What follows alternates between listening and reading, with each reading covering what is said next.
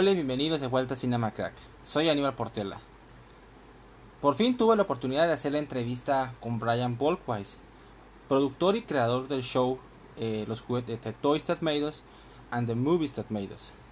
Estos dos shows son increíbles, este, están en Netflix y uno trata acerca de la historia de, ciertas franquicias de juguetes como He-Man, G.I. Joe, este, Barbie, Star Wars, eh, eh, Transformers, las Tortugas Ninja, muchas franquicias.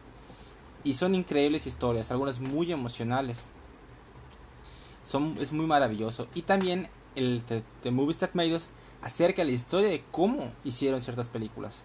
Como Duro de Matar, Mi Pobre Angelito, este, Dirty Dancing, Los Cazafantasmas. Y hace poco sacaron los nuevos, el especial de eh, las películas de Navidad que nos hicieron. Como El extraño mundo de Jack y Elfo, el Elfo, con Will Farrell. Me, me alegró mucho esta entrevista, este, la disfruté mucho, Brian fue muy amable, muy educado, este, y accesible. Este, vengo planeando esto desde hace poco más de un mes y gracias a Dios ya se dio. Así que les voy a dejar aquí la entrevista, es completamente en inglés. Este, si no tienen si no saben inglés, pueden pedirle a alguien que los ayude o algo por el estilo. Yo la verdad que lo disfruté mucho, me divertí, no es muy larga, duró menos de 20 minutos. Este siento que fue era lo adecuado. Así que recuerden eh, seguirme en mis redes sociales, aparezco como Aníbal Portela, este tanto en Facebook y Twitter y aparezco como Aníbal RDG24. En Instagram pueden este, apoyarme por Patreon, aparece este en mi perfil de Instagram me van a encontrar el enlace. Y bueno pues eh, aquí les dejo la entrevista. Hello. Hello Brian. How are you I'm good man. How are you nice to meet you uh, over Zoom. Thank you thank you. Nice to meet you too. Uh, I want to say that I'm pretty nervous because this is my first interview in English there there's no need to be nervous because as bad as your english may be my spanish is way worse. Muy malo muy malo mi, mi amigo. Don't worry don't worry about it. Um, thank you for being here on my, on my podcast. This is a small podcast i started like six months ago. And right and incidentally I started uh, watching your show, the stories that made us and the movies that made us, like eight months ago. So it was, it was between those. Great. Está bien. your Spanish is not very bad. It's not bad. It's not bad at all. Huh? I'm running out of words. Okay. Uh, I'm happy to, to be with me on, on my show.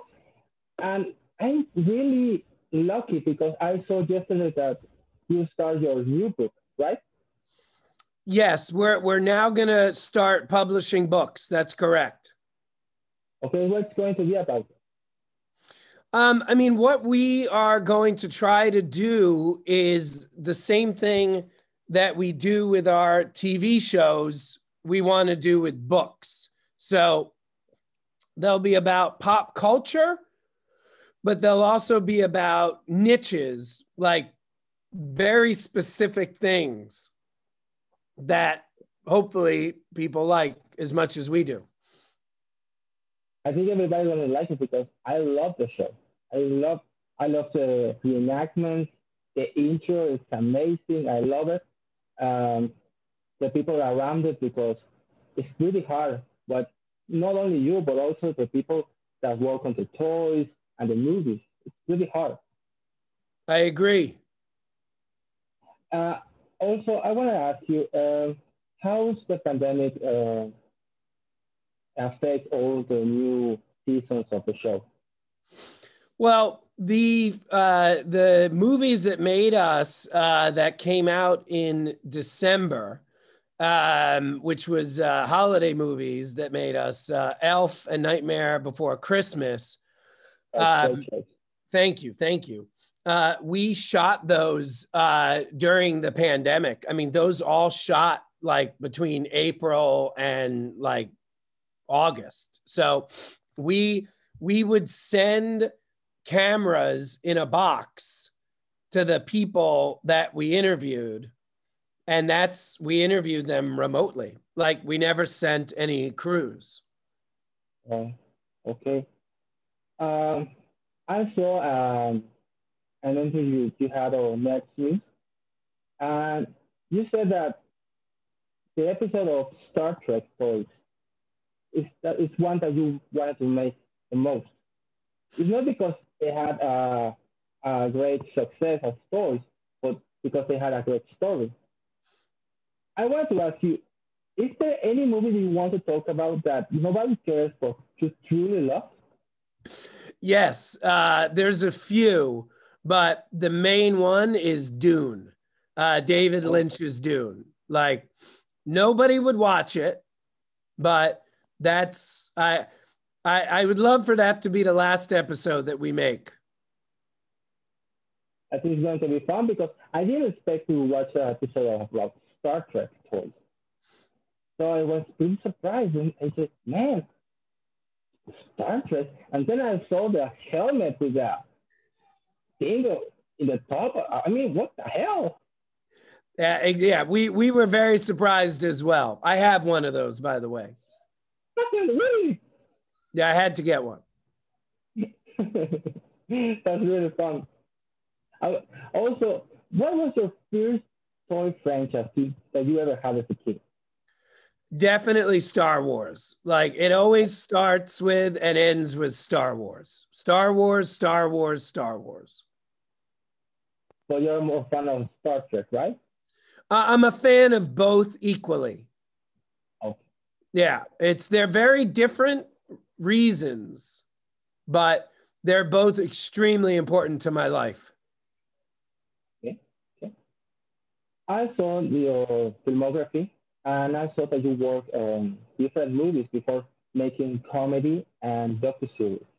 How was the transition from producing movies to full-time comedy and documentaries?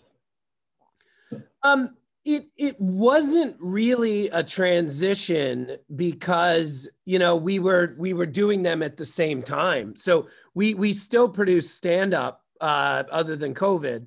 So it it was it wasn't like you know we stopped doing stand up and then we started doing series, but it, it's definitely a very different job. Like it's like all they have in common is they both use cameras. E- everything else is different.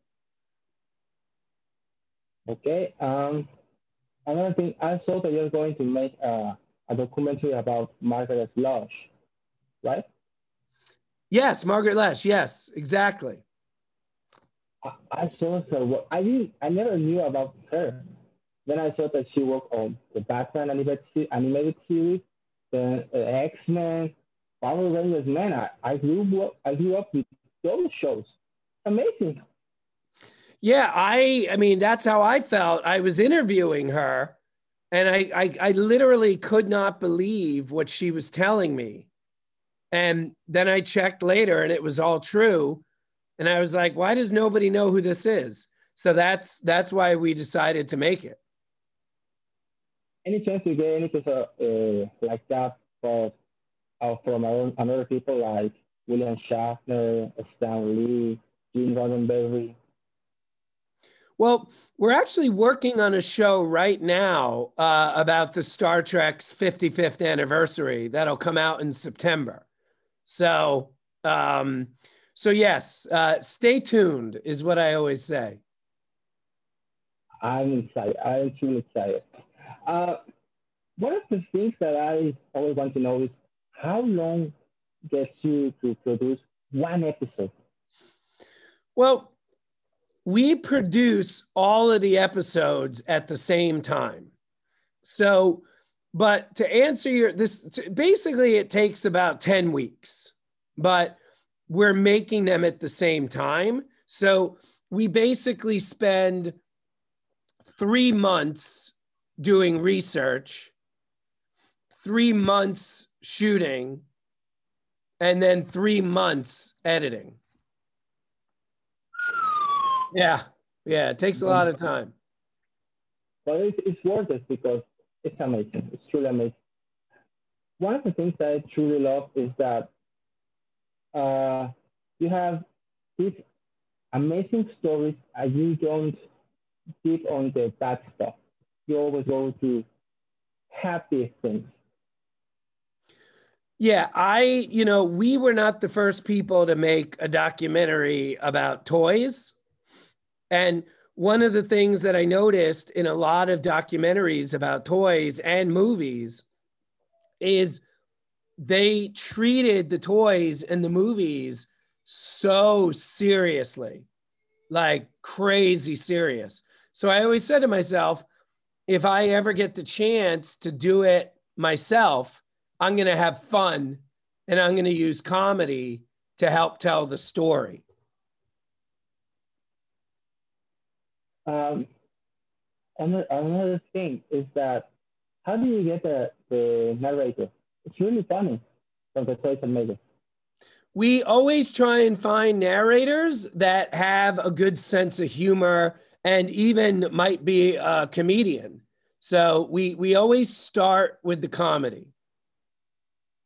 Okay, it's really fun. I, I always love uh, the reenactments and all this stuff. It's amazing. Thank you, man. Uh, Very kind. Muchas gracias. de nada, de nada. Um, I want to make a little section where I, I want you to choose from these two uh, things. Okay. Uh, which do you love more, Die Hard or Ghostbusters? Whoa, that's tough. That is tough. Wow, that is really tough. I think. I, okay, tell me, tell me, tell me. I get. I, I think if I had to make a choice, I would go with Ghostbusters. Oh.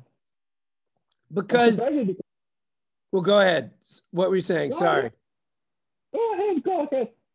Oh, um, like here's how I tried to answer your question. I said to myself, if I had to go to an island for a year by myself, and I could only bring one movie, Ghostbusters or Die Hard, which would I bring?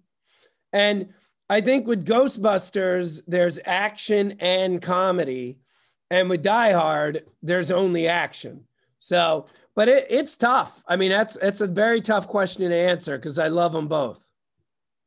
That's surprising because you said on before that the first thing that brought you to make uh, the movie Terminators it was because you bring up Die Hard.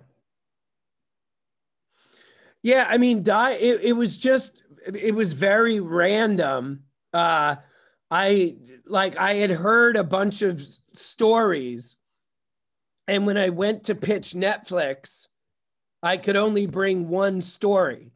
So I had to find a very simple story that I could tell with one picture. And it was just easy for my art department to put uh, Sinatra's head over Bruce Willis's body on the poster. So that's why we went with that. Okay. Okay. The second one is between the Star Trek stores or Star Wars stores?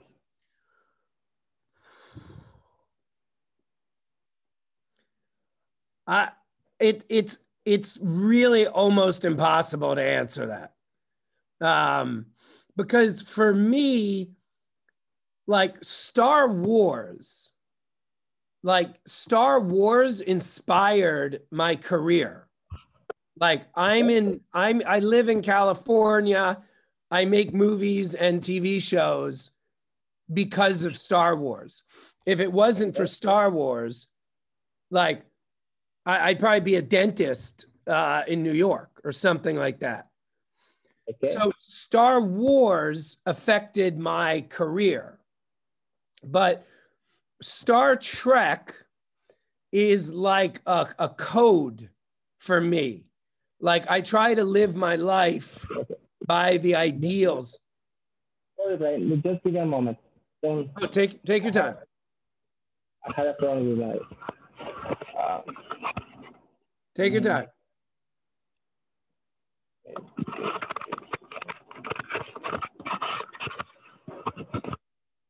Okay, you hear me? Yes, Okay, I have a problem with the battery. That's all. no problem. So, yeah, so Star Wars affected my career choice. Star Trek is I mean, I know this sounds crazy, but it's it's a code I try to live my life by. Perfect. Well, I think that sums it all. Thank you. Thank you very much for being here with me. I think you are the godfather of this show because you are my first guest, truly great guest on my show. So thank you very much for your time.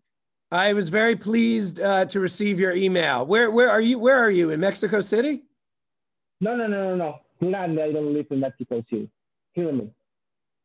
Mexico City is, is chaos. No, I live on the southeast in a little town called Campeche. Are you near Veracruz? No, no, no. Campeche is two states next to Veracruz. To the, Okay. to the- I'm, I'm pretty close to the Riviera Maya in Cancun. Okay. Okay. Yeah, I love Mexico. One of my favorite countries. I've never been to Veracruz though, uh, and I I want to go there before I die. Really uh, pretty. The port of Veracruz is really pretty. But I suggest you the southeast, the peninsula of Yucatan. Okay. Why? Why I say this? Because it's safer. Yeah. No, I know it's dangerous in Veracruz. It's pretty dangerous, but it's beautiful. It's beautiful. But the southeast is more uh, beautiful. In my city, we have the one of the three only world cities on all the, the continent. One of the three only world cities. All other things, we have a beautiful boulevard, and we have also the all the old temples of the Mayans. That's beautiful. No, you're lucky. You're lucky. A lot of history in Mexico. there's a lot of history. And I suggest you to come. If you ever come to this place, send an email. I can help you to have a help, have a little tourism over here. I will do that. I will do that. Muchos, muchos gracias. Uh, está bien tiempo. Muchísimas gracias a ti. Thank you very much. All right. Adios. Yes. Bye. Bye.